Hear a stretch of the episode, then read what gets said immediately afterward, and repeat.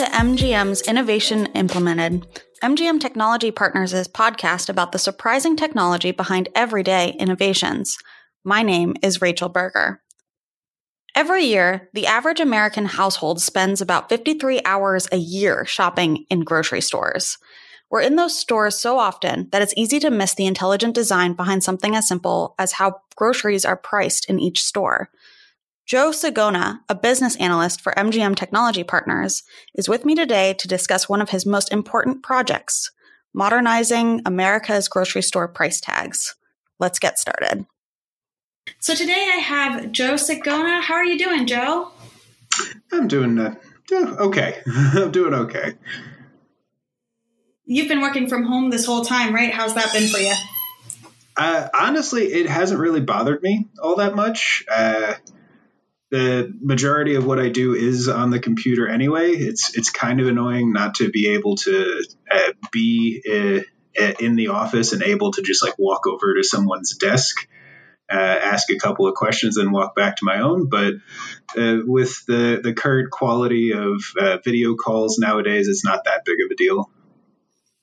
Yeah, it, it hasn't been that bad for me either. Um, but I have definitely gone out once or twice to the grocery store, which is the subject of our conversation today. can you can you tell me why the heck we're talking about price tags? Uh, so honestly, for me, uh, it was a bit of an eye opener because uh, it was actually the first uh, substance question that uh, Felix uh, asked me in the interview, uh, where he sat down, put a piece of paper in front of me, and handed me a pencil and told me to draw a price tag.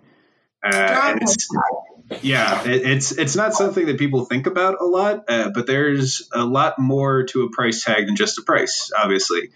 Uh, so a lot of people get the main pieces. They'll get the name of the product. They'll get the price.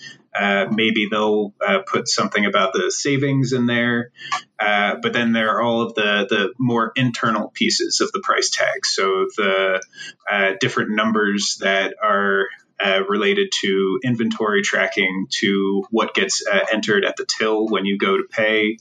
Um, uh, different uh, pieces that are required by law for different compliances, uh, compliance laws um, around descriptions of the product, the weights of the product, the unit pricing of the product. If something wow. is three pounds, you have to pay, uh, you have to put on the tag that it costs whatever 30 cents per pound.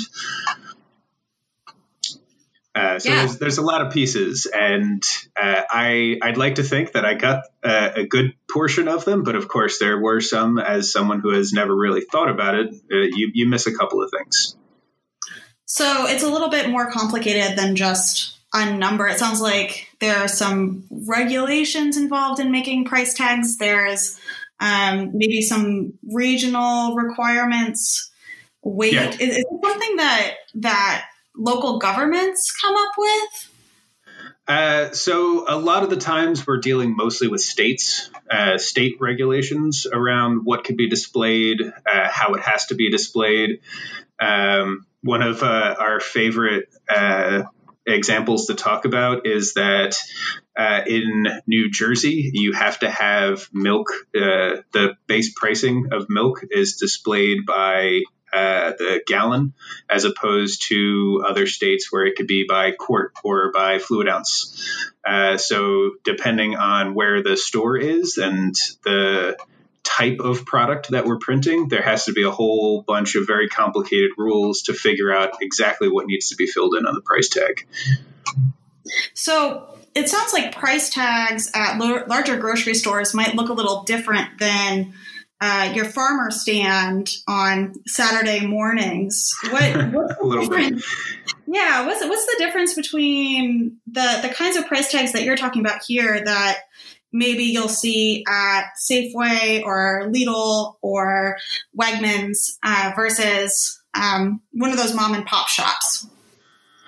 Well, there are obviously more uh, regulations, uh, and there are the the the bigger you get as a as a corporation, whenever you're selling something, you uh, fall uh, under more of these regulations. Uh, the little mom and pop shop can get away with just writing a price on a price tag with a, a whatever description that they want to come up with, uh, versus a, a, national or international brand, which has very specific rules about what needs to be displayed and what uh, should be displayed to make sure that the customer is uh, aware of what they're buying uh, because if not if there is an allergen that they didn't uh, uh, properly display on the tag, or if there is um, an issue with pricing, uh, they're much more likely to get sued over something like that uh, than a little mom and pop shop would be.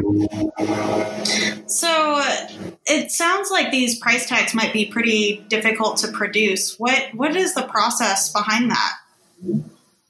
Is that something you know anything about?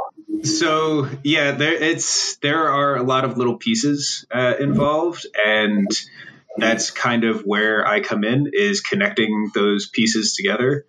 Uh, we have a whole bunch of different systems that are involved, including the promotional systems, uh, coupon systems. Uh, there are all of the inventory tracking and products with just lists of different identification numbers. Uh, then, of course, the uh, base price calculations, which are its own section unto itself, where there are the country level uh, base prices, there are state levels, there are individual store overrides. Um, there's all of the marketing information the uh, content managers put together for how they want to describe a product um, or how they have to describe a product, as we were talking about the regulations. Uh, and all of these things come from different systems being run by different people. And that's what uh, we do is take all of these different systems and based on whether or not the product is on promotion, whether or not it has some coupons out there, uh, uh, if it's going to a store in New Jersey versus a store in Virginia versus a store in Texas. Uh, the system will recognize all of these things, go to the right places, pick up the data, and drop it into a template that's built to uh, basically build the price tag. So, um, what what exactly do you do as as a part of this? You can't possibly be making this entire process. Uh, no, no, definitely not. Uh, I so I'm a business systems analyst is my official title, and basically what that means is I work with the client to figure out what the rules should be. Um, so the client obviously knows uh, the laws and regulations. They know where all of their information is coming from and who's responsible for all of that. Uh, whenever we incorporate a new system, we start out with a discussion as to how often this information gets updated, uh, at what level should it be kept on. Is it a store level piece of information? Is it product level? Uh, is it promotion level? Um, and then we talk about how those pieces of information play into the overall product, uh, the overall process, rather. Sorry, uh, how we want to. Uh, does it get exported only to the website? Does it go only to price tags? Does it go everywhere? Um, once all of those rules are figured out and we kind of get all of them uh, into a semi ordered and uh, readable format, uh, that's what gets passed over then to the developers who then actually go and build the tech that does all of that stuff. Uh, of course, it's an iterative process where we go back and forth and uh, figure it out together as a team. Is this a highly technical project? Yes. Short answer, yes. Uh, there is a massive amount of code that goes on behind the scenes. Uh, and uh, it, it, really has changed now when I go to a grocery store and uh, look around at all of the uh, price tags on the shelves, the different promotional materials, any kind of coupon booklets.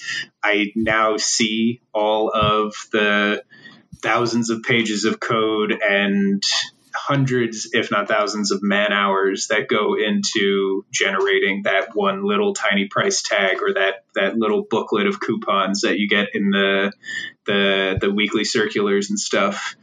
Uh, there's there's a lot going on behind the scenes, and it's it's been an interesting time getting to to kind of see behind the curtain a little bit.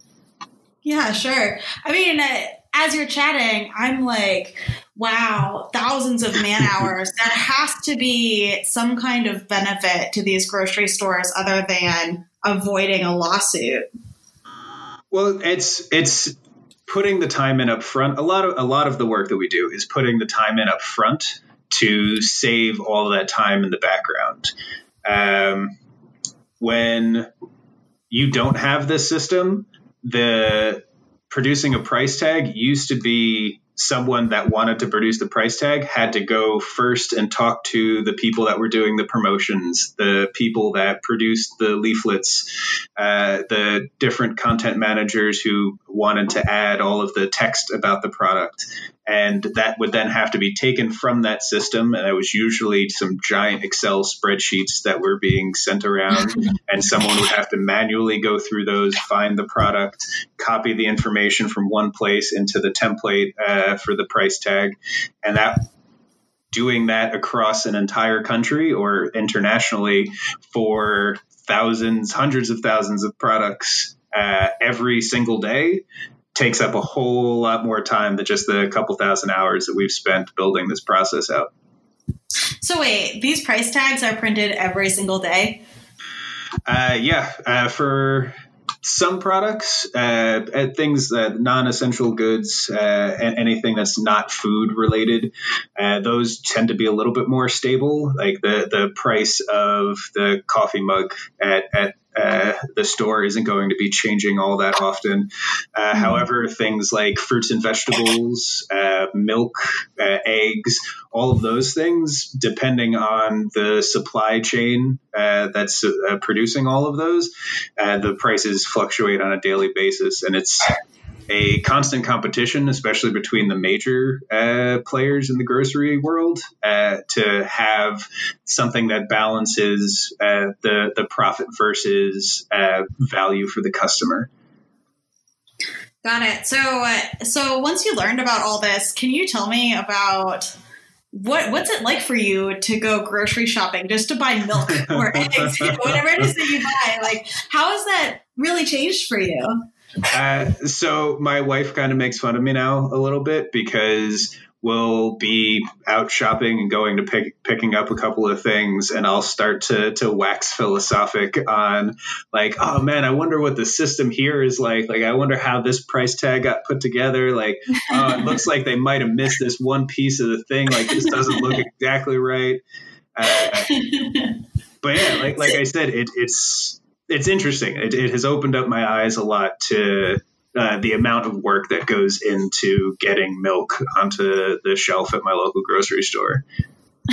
so you're like trying to troubleshoot your poor grocer price tags. well, I, would like to think that I am uh, researching for the the next uh, client meeting because uh, mm-hmm. if I can think of a, a, good idea to to help streamline something, or if I see something in use out in the world that that makes sense, and not not even just grocery wise, but in in general in the technological world, there there's always a a chance to improve, do things a little bit better, a little bit faster.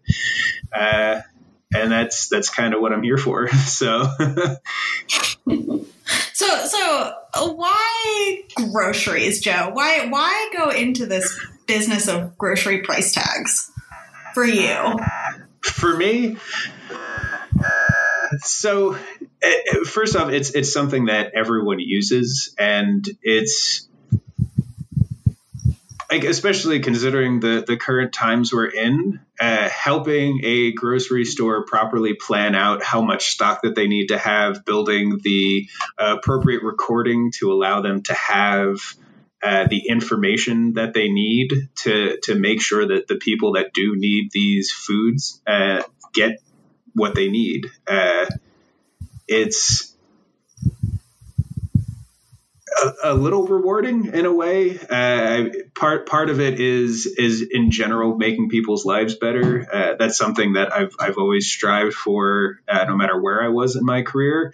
Uh, if I can improve a process that makes me personally happy, uh, but now specifically around uh, grocery stores, if I can build something that takes a couple hundred thousand dollars a year off of overhead, I hope that at least a part of that ends up as savings for the people down that are actually buying the uh, buying the products.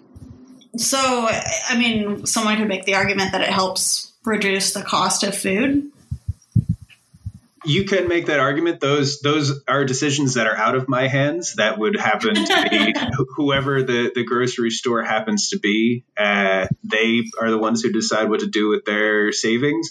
However, uh, because of the competition in in the market, generally anything they could do to save money is going to eventually drop prices because that's how they get more customers and keep customers that they already have.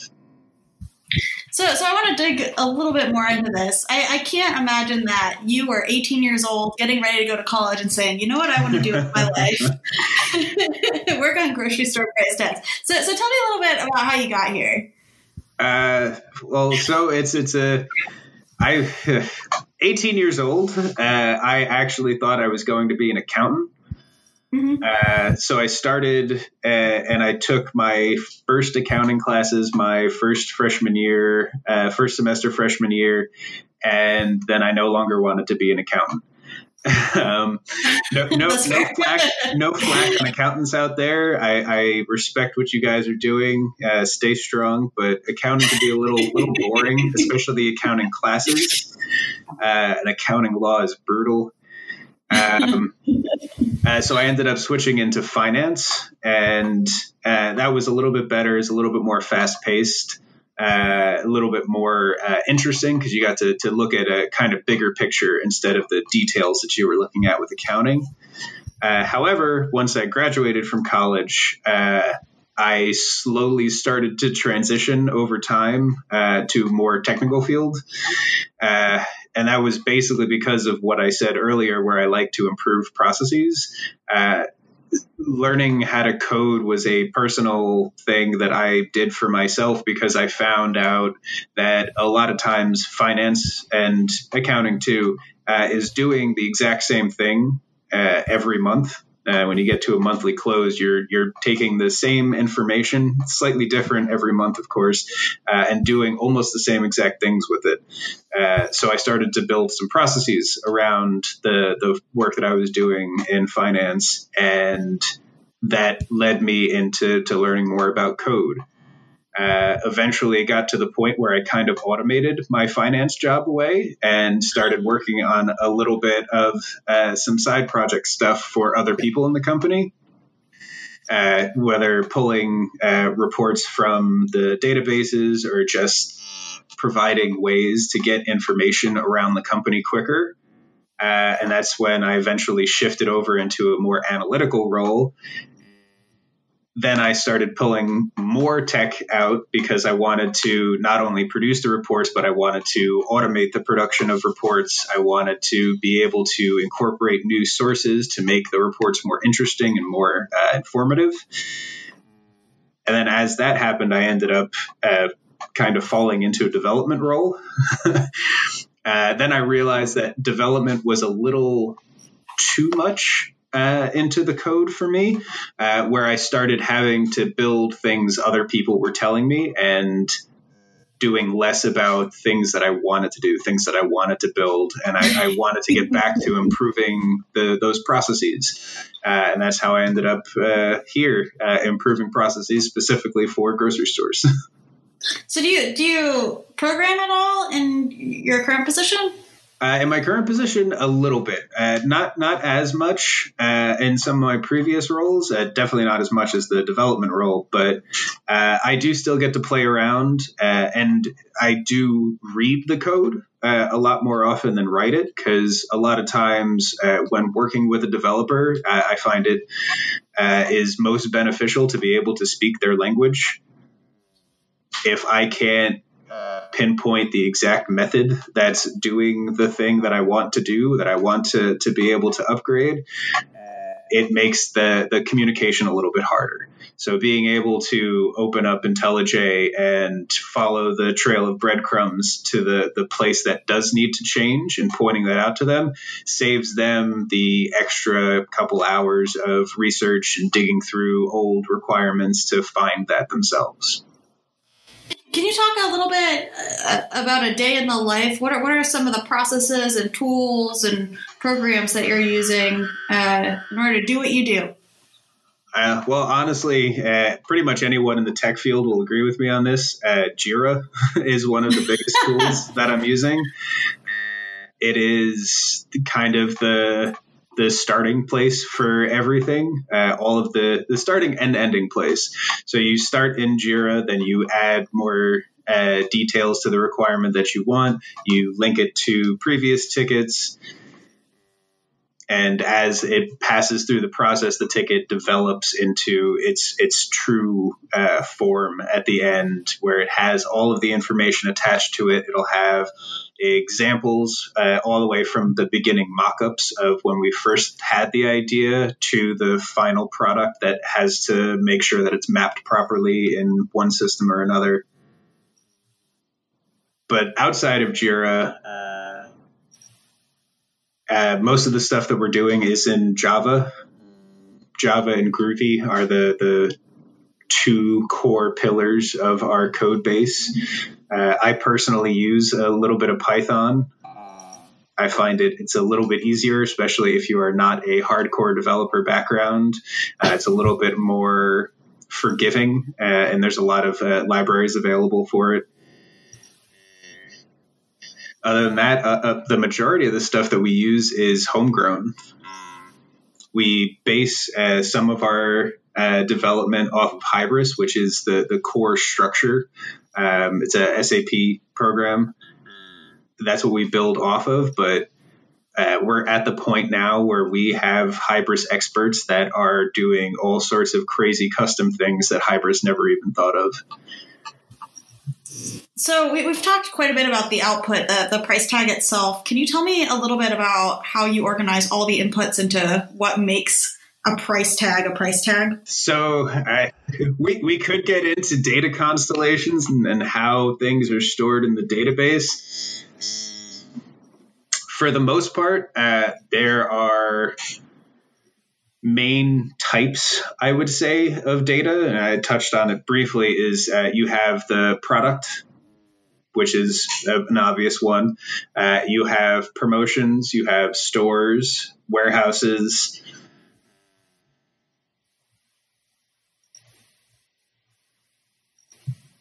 Uh, we'll stay there for the, the main pillars. Inside of those uh, is all of the details about those product, about those uh, main entities. So inside of a product, you would have the product's name, uh, the product's marketing name, the different units that need to be used.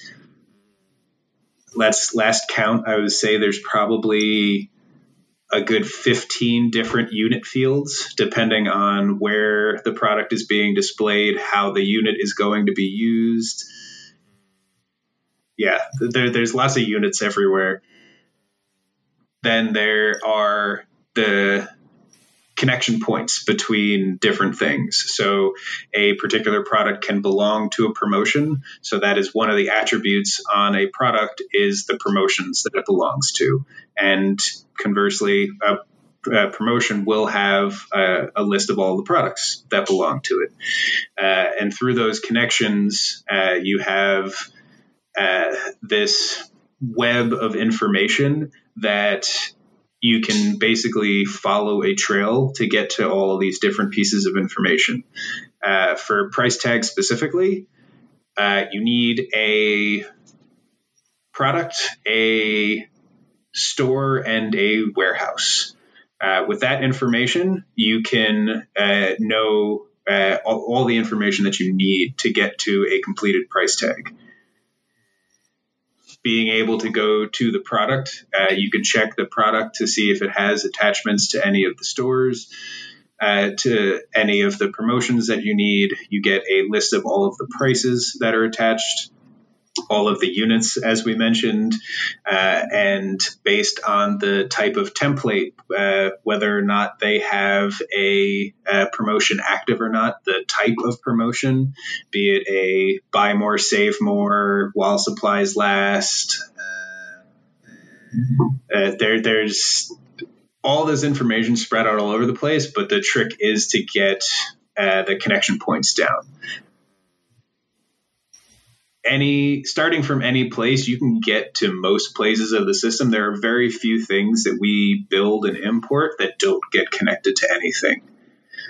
Uh, honestly i can't even really think of anything right now uh, just because uh, information sitting by itself without a connection to other information isn't useful to anybody uh, the only thing that you could do is look at that particular set of information, uh, not being able to connect it back to the marketing information about the product or the price data isn't very useful. And that's the point of what we do is taking that information and making it useful by attaching it to everything else that it needs to be attached to. You keep mentioning a system. Is this something proprietary to MGM Technology Partners? Is this a spreadsheet? This is PIM.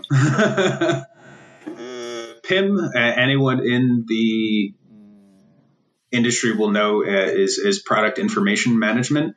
Uh, that is our tool that we built off of the, the Hybris uh, base structure.